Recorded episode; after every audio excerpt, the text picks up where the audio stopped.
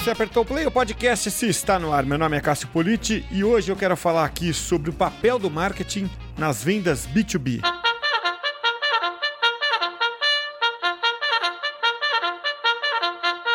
Na edição de hoje do podcast, eu tenho a satisfação de receber a Karine Figueiredo, que é Head de Marketing da LET. A LET é uma startup de trade marketing é, na área digital, trade marketing digital, né, com soluções de inteligência de dados para indústria e varejo. Isso inclui o e-commerce, uma parte tão importante da nossa economia nessa era digital. Karine, é uma grande satisfação receber você aqui. Obrigado por aceitar o convite para esse bate-papo, viu, Karine? Imagina, Cássio, prazer é todo meu. Muito obrigada pelo convite. Vamos lá, um papo de meio mineiro para uma mineira inteira, né? É... Totalmente é, você... mineira por aqui. Pois é, isso é gostoso. E, e, e, eu tenho um pé em Minas, como você sabe. Minha, minha mulher é mineira, a família toda mineira. Então vamos fazer um, um pão de queijo virtual hoje aqui. Vamos sim. Legal. É, Karine, o, bom, você você está nesse mundo de vendas B2B, né? E, e, o marketing é o grande protagonista, né? No sentido de exercer um papel na geração de clientes. Né? Então, o que eu queria te perguntar para começar o bate-papo é se é, o marketing precisa abastecer o comercial com oportunidades reais, né? e não só com as suas próprias métricas, e sim com algo que realmente conduza até a venda. Sim, claro. Vamos lá. Então, é, aqui na LET, o marketing tem um papel essencial na, na parte de geração de oportunidades de venda, tá? É, a gente tem uma estratégia bem focada nisso até. Hoje a gente trabalha com um time, né, um squad, entre marketing, SDR e inteligência comercial, que a gente tem reuniões diárias e a gente traça estratégias para gerar oportunidades de vendas. É, com isso, a gente trabalha com ABM, então Account Based Marketing, né? Como a gente trabalha com vendas B2B complexas, que são bem segmentadas, e é uma venda bem consultiva, é, a gente não pode perder nenhuma oportunidade. Então, a gente tem uma lista de contas-alvo que a gente definiu de acordo com as estratégias da empresa. E por meio dessa lista, a gente traça estratégias. E aí, essas estratégias elas podem variar de inúmeras maneiras, desde pesquisas de mercado, inteligência de dados, prospecção direta. E aí, esse time, ele é multidisciplinar, como eu falei, e aí a gente traça estratégias. Então, o marketing tem um papel fundamental e é um dos principais objetivos que a gente tem dentro da área, que é essa geração de oportunidades. E engraçado, você está falando de é, ABM, né? É, que, que muito mais parecido com o, o outbound, né? Tem uma, vamos dizer, tem uma lógica em um aspecto, né? Que você tem o controle é, do, do, calendário, né, é, Karine? Porque é, não, não, sei se te dá essa sensação, assim, o inbound, é, às vezes dá uma sensação de falta de controle, do tipo, se não vier lead, ferrou, né? Uhum. É, é, é, então é por isso que as empresas, como a própria LET, andam fazendo essa mescla, né? incluindo é, ABM e talvez até Outbound é, na sua artilharia? Sim, acho que eu posso dizer que sim. É, o que a gente faz, a gente meio que juntou as duas estratégias, inbound e outbound, é, de uma forma mais assertiva, vamos dizer assim. Como a gente tem foco em, em atrair aquelas empresas para a LET, então a gente já cria conteúdos voltados para esses segmentos, a gente já cria todas as estratégias de embalde e outbound, elas são atreladas e o resultado não é focado tanto assim, ah, será que o embalde que gerou resultado ou foi outbound? Não, é o time que gerou resultado. Então, o time tem o foco lá, a gente trabalha com OKRs aqui, né? Então, a gente tem as metas e o time define quais que são as estratégias para você fazer isso, seja inbound ou outbound diretamente. Então, acaba que as estratégias se cruzam e se interligam totalmente. E aí você citou rapidamente aí, né, o, o, o conteúdo educativo, né? Uhum. É, como é que vocês usam esse, esse conteúdo? Eu sei que a gente sabe, né, qual é o papel, quem ouve a gente sabe qual é bem o papel, é, mas eu imagino que a partir de um certo ponto você passa a, a fazer uma, né, um, a, a, dar tiros com mira laser, né? Uhum. É, e, e é, é, aonde eu quero chegar? É difícil, né, Karine, você é, acertar a mão do conteúdo, né? É, vocês acertaram a mão fazendo como? De que jeito? Como é que funcionou para vocês é, uhum. essa parte do conteúdo educativo? Tá, então, quando aí eu acho que até vale uma retrospectiva. Eu entrei na LET há um pouquinho mais de três anos, justamente para criar essa área de, de marketing dentro da empresa, que até então não existia. É, e uma das principais iniciativas que a gente fez na época foi criar personas. Então, entender a fundo quem que era o nosso cliente ideal, para aí depois a gente começar a estruturar a parte de conteúdo. É, na época, até a gente era uma empresa bem menor, a gente tinha cerca de 20 funcionários, hoje a gente está chegando nos 100 funcionários. E na época, como a gente não tinha muita liberdade de, de é, se relacionar, entrevistar os clientes, o que é outra realidade hoje, é, na época eu fiz umas entrevistas com pessoas do time mesmo, que tinham mais contato com os clientes, para entender quais eram os principais desafios, as principais dúvidas, os principais questionamentos, e a partir disso eu, a gente criou as personas, né? Então essas personas elas é, orientam até hoje todas as nossas ações de inbound, de criação de conteúdo. A partir do momento que a gente entendeu, por exemplo, lá atrás, né, quando a gente criou as personas em 2018, é, que esse era um mercado muito novo de trade marketing digital, que as indústrias ainda não estavam preparadas e não sabiam exatamente como vender no e-commerce, então a gente começou a estruturar conteúdo de topo, meio e fundo de funil, desde os básicos mesmo, o que é trade marketing digital, como fazer trade marketing digital. Uma outra estratégia que a gente começou lá atrás, eu acho que em 2019, que a gente tem feito muito agora mensalmente até, é criação de webinars educativos. Então a gente chama principalmente nossos clientes para eles falarem quais são as estratégias que eles adotam no e-commerce em, em, determinados temas, né? A gente faz infinitos temas e muito com essa, com essa pegada de educação de mercado mesmo, porque é, essa área de trade marketing digital, apesar de, de ter crescido muito na pandemia, né, com as vendas online é, bombando aí, as indústrias ainda não sabem exatamente o que, que elas têm que fazer é, para estruturar os times internos, para se relacionar melhor com o varejo. Então, a gente se sente no papel de ser essa referência. Então, essa, como que a gente se torna essa referência? Né? A gente tem feito muito essa criação de conteúdo justamente é, para isso, para entender quais que são os desafios das nossas personas e como que a gente atende esse, cada um desses desafios, né? E aí, com isso, hoje a gente tem um blog, a gente tem webinars, a gente tem pesquisas de mercado que a gente faz muito com a ideia de ser benchmark para o mercado, então para as indústrias, para os varejos poderem se comparar com seus concorrentes e com o mercado em si. Então a gente acabou estruturando muito isso à medida que a gente está entendendo cada vez mais quem são as nossas personas. Então isso é o que nos guia mesmo. Agora mesmo, é, como persona é uma coisa muito mutável, né, principalmente com a pandemia, é, as, as, coisas mudaram muito, aceleraram muito, então a gente está até numa reestruturação de personas aqui, para conseguir entender cada vez mais o que, que elas buscam, quais que são os desafios dela e entregar isso em formato de conteúdo, em diversos tipos de conteúdos que a gente cria. Queria explorar um pouquinho mais essa parte de persona, que eu acho sempre fascinante quando alguém é, realmente coloca a persona no centro da operação. Porque você não é obrigado a fazer isso, né, Karine? É, às vezes as, as pessoas vendem como, não, não, se você não tiver persona, você não sai do lugar. Não, não é verdade. Você tem outros jeitos de fazer. Mas quando você faz com a persona, né, é, fica muito mais é, fácil ter um entendimento único de quem, quem são os públicos, né, quem são os papéis de compra e tudo mais. Né? É, então, por isso que eu acho que é fascinante quando alguém realmente leva isso a sério. E é, é curiosidade minha, quantas pessoas vocês têm? Tá, hoje a gente tem três personas. Aliás, quando a gente fez a, as personas lá atrás, a gente teve três personas. Hoje a gente está numa reestruturação e a gente deve continuar com três personas, mas com cargos diferentes. Pelo que a gente já, já entendeu um pouco, porque a gente fez pesquisas recentes agora, pesquisas com clientes, com possíveis clientes, e alguns formulários também com, com, com quem né, realmente tem possibilidade de fechar é, o contrato com a LET, né? Quem é o decisor final mesmo. E provavelmente a gente feche em três personas. Então, você vê que está um número é, redondo aí, né? Porque eu, eu uns, acho que uns dois anos atrás eu estava é, num evento nos Estados Unidos e a Dell revela, né? Que é a, a, acho que a grande autoridade aí, né, de, de pessoas do mundo. Ela tem o livro Bayer Personas, ela é presidente uhum. do Bayer Personas Institute. É, é uma grande amiga minha, tenho esse, esse privilégio, né?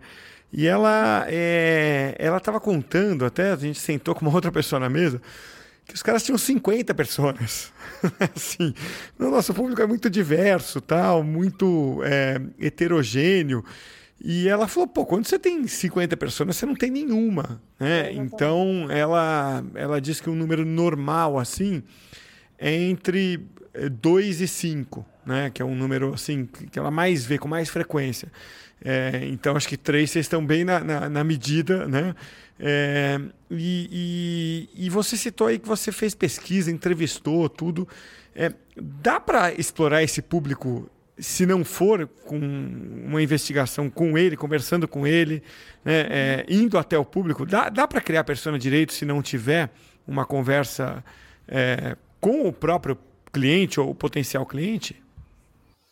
Então, até dá. Primeiro, assim, super concordo com o ponto que você falou antes de ser três personas, cinco personas no máximo, porque senão a gente não consegue focar as ações. É impossível você focar em 50 personas. Você não vai conseguir dar direcionamento e fazer nada com qualidade, né? Porque são públicos muito diversos. É, é possível, sim, fazer personas, mas, assim, na minha experiência, fica muito superficial. É, quando eu fiz a primeira vez lá em 2018, foi justamente assim, sem, sem conversar diretamente com os clientes. É, aí a gente pegava uma visão do, dos funcionários da LET, né, de quem trabalhava na linha de frente ali com os clientes e tudo, mas é muito diferente do, de falar exatamente com eles e de entender o dia a dia deles. Então, à medida que a gente foi crescendo e se relacionando mais com os clientes, a gente começou a fazer entrevistas diretamente. Então, assim, a minha dica para quem está tá começando, ah, às vezes você tem poucos clientes ou não sabe exatamente com quem que você deveria conversar e tal. Aí conversa com quem está dentro, então time comercial, time de CS, né? É, quem está no dia a dia. É, depois dá para entender um pouquinho do perfil do hobby pelas redes sociais, né? As redes sociais contam muito para gente. E aí dá para você fazer uma persona, mas ela vai ficar meio superficial. É exatamente o que aconteceu com a gente. Aí, à medida que a empresa for crescendo, você tendo mais é, uma estrutura melhor internamente e se relacionando melhor com os clientes, aí vale muito a pena fazer as entrevistas.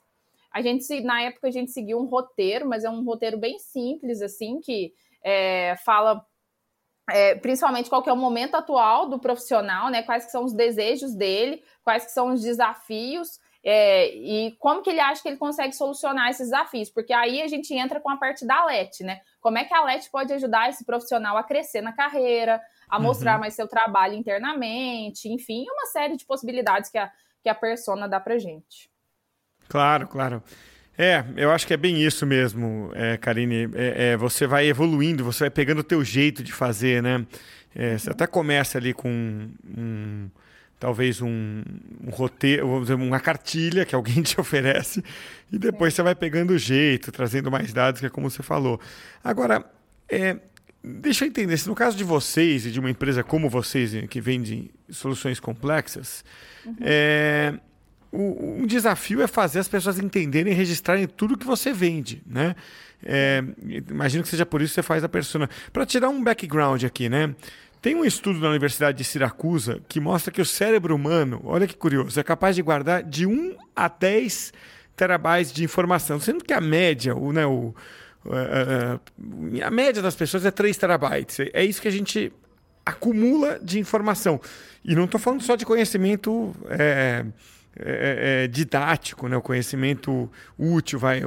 Nesses 3 terabytes estão também as suas memórias de vida, estão também as seus, né, o, o, memória do filme que você viu. Então, então, 3 tera é o que cabe no nosso HD em média, podem ir a 10, dependendo da capacidade do cérebro de cada um. Né?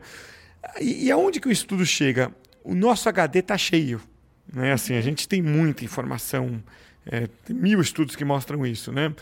Então, aonde eu queria. Por que, que eu estou trazendo esse dado que parece que não tem nada a ver com a conversa, mas tem? Porque é, você precisa conseguir pelo menos um, né, alguns bytes é, dessa pessoa para entender o que você vende, que é uma venda complexa. Então, é um conteúdo educativo. Né? É, esse é o grande desafio hoje das empresas, é, de vocês, por exemplo, que é falar assim, pô, como é que eu vou competir com as séries Netflix? Né? Como é que eu vou competir uhum. é, com aquele cara que de dia está trabalhando, mas à noite, sei lá, gosta de cozinhar, gosta de culinária e vai reter informação. Esse é o desafio. É, é essa ginástica toda que vocês fazem é para é para é, ganhar essa corrida? Nossa, super interessantes esses dados, eu concordo plenamente. a gente tem muita informação na cabeça hoje, né? E hoje com a internet e tal, ainda é, toda hora você está recebendo um milhão, um milhão de, de informação, né? Então, o que, que a gente faz? Realmente, a gente tem o principal desafio aqui do, do, do marketing, da LET em geral, é conseguir explicar claramente o que a gente faz. É, a gente trabalha num mercado complexo, é, mas aí o que, que a gente faz? Eu acho que é um, um, um termo que está todo mundo falando muito agora, né? Processo de evangelização, vamos dizer assim. A gente fica batendo na tecla várias vezes, né? Do que é trade marketing digital, como fazer, troca experiências, faz entrevistas e tudo mais. E como essa área está crescendo muito, então as pessoas já nos procuram como, como a gente sendo referência, a gente trazer as soluções que eles precisam, sabe? É, então hoje a gente tem um trabalho muito forte de entender os principais desafios né, dos nossos clientes e possíveis clientes e tocar justamente naquela dor. Então a gente trabalha hoje muito pouco assim em termos de conteúdo com topo de funil, por exemplo, porque são coisas fáceis e que, no geral, as pessoas ou já entendem ou não é algo que elas querem compreender assim. Mas a gente já quer focar mais na dor, no problema. Então, como a gente consegue acompanhar mais o dia a dia dos clientes e consegue estar mais próximo, a gente acaba, eu, eu acho, pelo menos na minha percepção, né, que a gente acaba conseguindo é, é, fixar essas informações na, na, cabeça das pessoas, porque a gente está entregando o que elas realmente estão buscando, sabe? É, então, a gente, por exemplo, aqui no marketing, a gente trabalha muito pouco com essa parte de SEO, é, justamente porque a gente acredita que a parte de inbound ela deve ser feita mais em cima das objeções das negociações, por exemplo, dos desafios que os clientes encontram no dia a dia. Então, a gente trabalha muito com feedbacks para depois criar os conteúdos. Aí eu acho que fica uma coisa mais assertiva e gera mais valor para quem está tá visualizando, lendo aquele conteúdo ou assistindo um webinar, por exemplo. O Andrew Davis é um cara muito legal, um autor muito legal né, de livros. Vale a pena é, dar, dar, uma lida nos livros dele. Né? Ele tem Brandscaping uhum. e outros. E o ano passado, é, ele, ele fez uma, a palestra mais brilhante que eu já vi na minha vida online. Tá? Ele não fez lá de, de é, subir no, no palco e sair falando um monte de coisa. Ele fez realmente um programa com edição, gravou externa, gravou não sei o quê. E a mensagem central dele, Karine, era o seguinte: responda perguntas é, que o Google não é capaz de responder. Né? Uhum. Ele fala para o seu conteúdo uhum. se diferenciar, você tem que ir aonde o Google não vai que é o que você acabou de falar, né? Assim, pô, é, se eu fiz, for brigar por SEO, eu tenho que ir no, no topo ali do funil, eu tenho que ir na, na, na, no conteúdo rasteiro, né? É. É, então, tá muito alinhado, né, com, com o que um, um cara brilhante desse é, disse, né? Agora, eu fico perguntando assim, como é que você monta time para chegar lá? Porque não é um tema simples, né? É, você já vai atrás de gente que conhece do riscado, ou você capacita pessoas né, para entenderem e passar a escrever, ou você pega especialistas. Enfim, é, como faz para esse conteúdo sair com o nível de profundidade necessário? Uhum. Então, na verdade, assim, pegar gente com experiência é muito, muito difícil, até porque nosso mercado é um mercado bem complexo mesmo, então é difícil quem entenda ou já tenha vivido um pouco é, dessas experiências. Aí, geralmente, como, quando a gente começou, por exemplo, é, eu que escrevi a maioria dos conteúdos, e aí foi aprendizado interno mesmo, lendo muita coisa, aprendendo com a equipe, entendendo o dia a dia. E aí, a partir daí, quando eu comecei a contratar as pessoas, aí eu mesma repassava esses conhecimentos, e a nossa equipe acaba que é muito capacitada, né? Que elas estão é, hoje a gente se posiciona e quer se posicionar cada vez mais como referência em trade marketing digital, então o time tem que se capacitar cada vez mais. A gente criou cursos internos para toda a equipe da LET, então é, cursos de, da parte que o CX apresenta algumas coisas e a gente está ampliando isso cada vez mais. Então, o que a gente faz hoje é principalmente capacitar as pessoas internamente para ela, que elas vivam o dia a dia, né? O nosso dia a dia bem intensamente e consigam ter capacidade para criar esses conteúdos. Agora, quando são conteúdos mais rasos, mais topo de funil, apesar da gente fazer pouco, a gente ainda faz alguns, aí eu conto com o apoio de alguns frilas, mas são frilas que eles estão com a gente há um, dois anos, então eles já entendem um pouquinho mais do nosso mercado. Mas conteúdos mais complexos, que exigem uma dedicação, um estudo, talvez até entrevistas, a gente faz interno e capacitando esse time internamente mesmo. Precisa ter curiosidade, né, Karine? É, quando você vai pegar aí você mesmo, se, se é, capacitar, aprender para transmitir aquilo, é, é, é, o conteúdo técnico para quem é, é, conhecedor do assunto, o, o ponto-chave aí é curiosidade, tá certo o que eu tô falando? Uhum. Sim, total. E sem contar, assim, que eu, pelo menos eu posso falar por mim, né? É, a gente trabalha numa área de e-commerce que está crescendo absurdamente. Então, toda hora tem uma novidade, toda hora tem uma mudança no mercado e tal. Então, isso é motivador, sabe? Você não está vivendo num, num mercado que está parado. É um mercado que toda hora tem inovação. Então, isso ajuda muito a gente pensar em estratégias fora da caixa, pensar em conteúdos diferenciados, que acaba sendo uma motivação bem, bem interessante. Muito legal. E para a gente fechar, Karine, eu queria entender o seguinte: é, como é que você trabalha branding no caso de uma empresa B2B? É um desafio grande, não é? É um desafio grande. É, é, quando eu entrei na LET, a gente tinha uma agência que trabalhava com a, com a gente, né, terceirizada. É, mas a gente viu que se a gente tivesse alguém internamente mesmo, a gente conseguiria ter uma prioridade, traçar estratégias melhores e tal. Então a gente tem uma pessoa no nosso time que ela é focada exclusivamente em branding, principalmente com foco em assessoria de imprensa. Então, essa pessoa fica meio que cavando né, possibilidades internas aqui, notícias, tendências, para explorar isso com, é, com o mercado né, externamente. É, e uma das coisas principais que a gente tem feito, a gente tem apostado muito em pesquisas de mercado. Então, inclusive, a gente tem uma pesquisa que chama E-Commerce Quality Index, que é o EQI, criado pela LET lá em 2018, que foi uma das principais iniciativas para a gente é, se posicionar como referência no mercado e conseguir é, emplacar algumas notícias, algumas coisas na imprensa a gente criou essa, essa pesquisa que ela avalia a qualidade das informações nas páginas de produto no e-commerce sob a perspectiva do consumidor final. Então, a gente mostra ali para o consumidor, para os varejistas e para as indústrias se a, as informações que estão ali dentro da página de produto elas estão condizentes para o consumidor fazer uma compra e não ter dúvida. Então, o título está do tamanho ideal, a quantidade de imagens está certa, é, tem avaliações e comentários dos consumidores, porque isso é um dos principais fatores de decisão de compra hoje. É, a descrição do produto ela está detalhada, está correta e tal. Então, com essa estratégia, a gente conseguiu crescer muito na imprensa, aparecer cada vez mais na imprensa. E a gente tem feito cada vez mais essas questões de pesquisas de mercado com foco em consumidor, né? Melhorar a experiência de compra online. Então, essa é uma das, das estratégias fortes, assim, bem fortes. E além disso, a gente trabalha em canais especializados também. Então, tipo, tem o e-commerce Brasil, tem o SA Varejo, que é um canal de indústrias mais voltado para indústrias alimentícias. Então, o que a gente foca é, se a gente vai trabalhar com uma mídia de grande alcance, a gente tenta focar mais em pesquisas de mercado voltada para consumidor.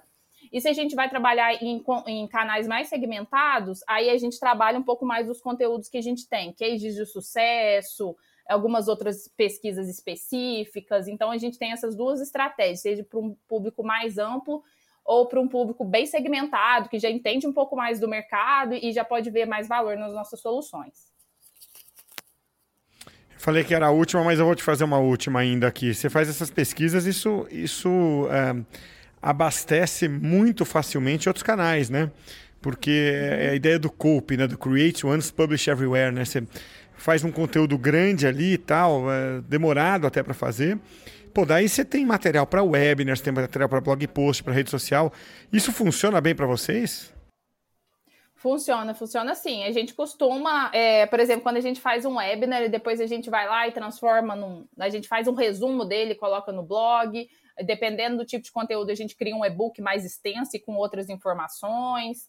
É, a gente costuma, a gente emplaca algumas coisas na imprensa relacionadas aos webinars, aos e-books, com certeza, a gente trabalha bastante essa questão de, de ramificar né, os conteúdos é, de acordo com um tema específico. Funciona muito. Muito legal. Puxa, que papo gostoso, Karine. Quero te agradecer muito pelo bate-papo aqui. É, as portas estão abertas, sempre que você precisar, é, conte com a gente aqui. E obrigado aí pelo bate-papo, viu, Karine? Muito obrigada, Cássio. Eu adorei. Foi um bate-papo muito gostoso mesmo. Espero que as pessoas que tenham ouvido a gente é, possam aprender um pouquinho. Eu estou super à disposição. Quem quiser me encontrar aí nas redes sociais, no LinkedIn, bater um papo, eu estou super à disposição. Muito obrigada pelo convite.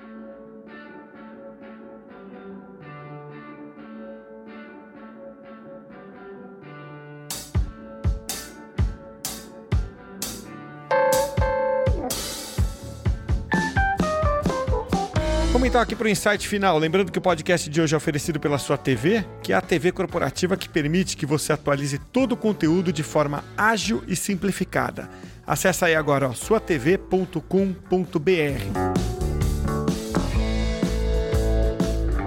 Conteúdo de topo de funil não vence a corrida pela atenção do público. Precisa focar muito mais nas objeções eh, de negociação, como trouxe aí a Karine Figueiredo da Lete. Senão o conteúdo fica superficial. Mas ó, para isso funcionar, você precisa ter personas e precisa ter um time de gente curiosa. Isso vai ajudar muito. Esses foram alguns dos meus insights. Pensa nos seus aí também. Até a próxima, hein?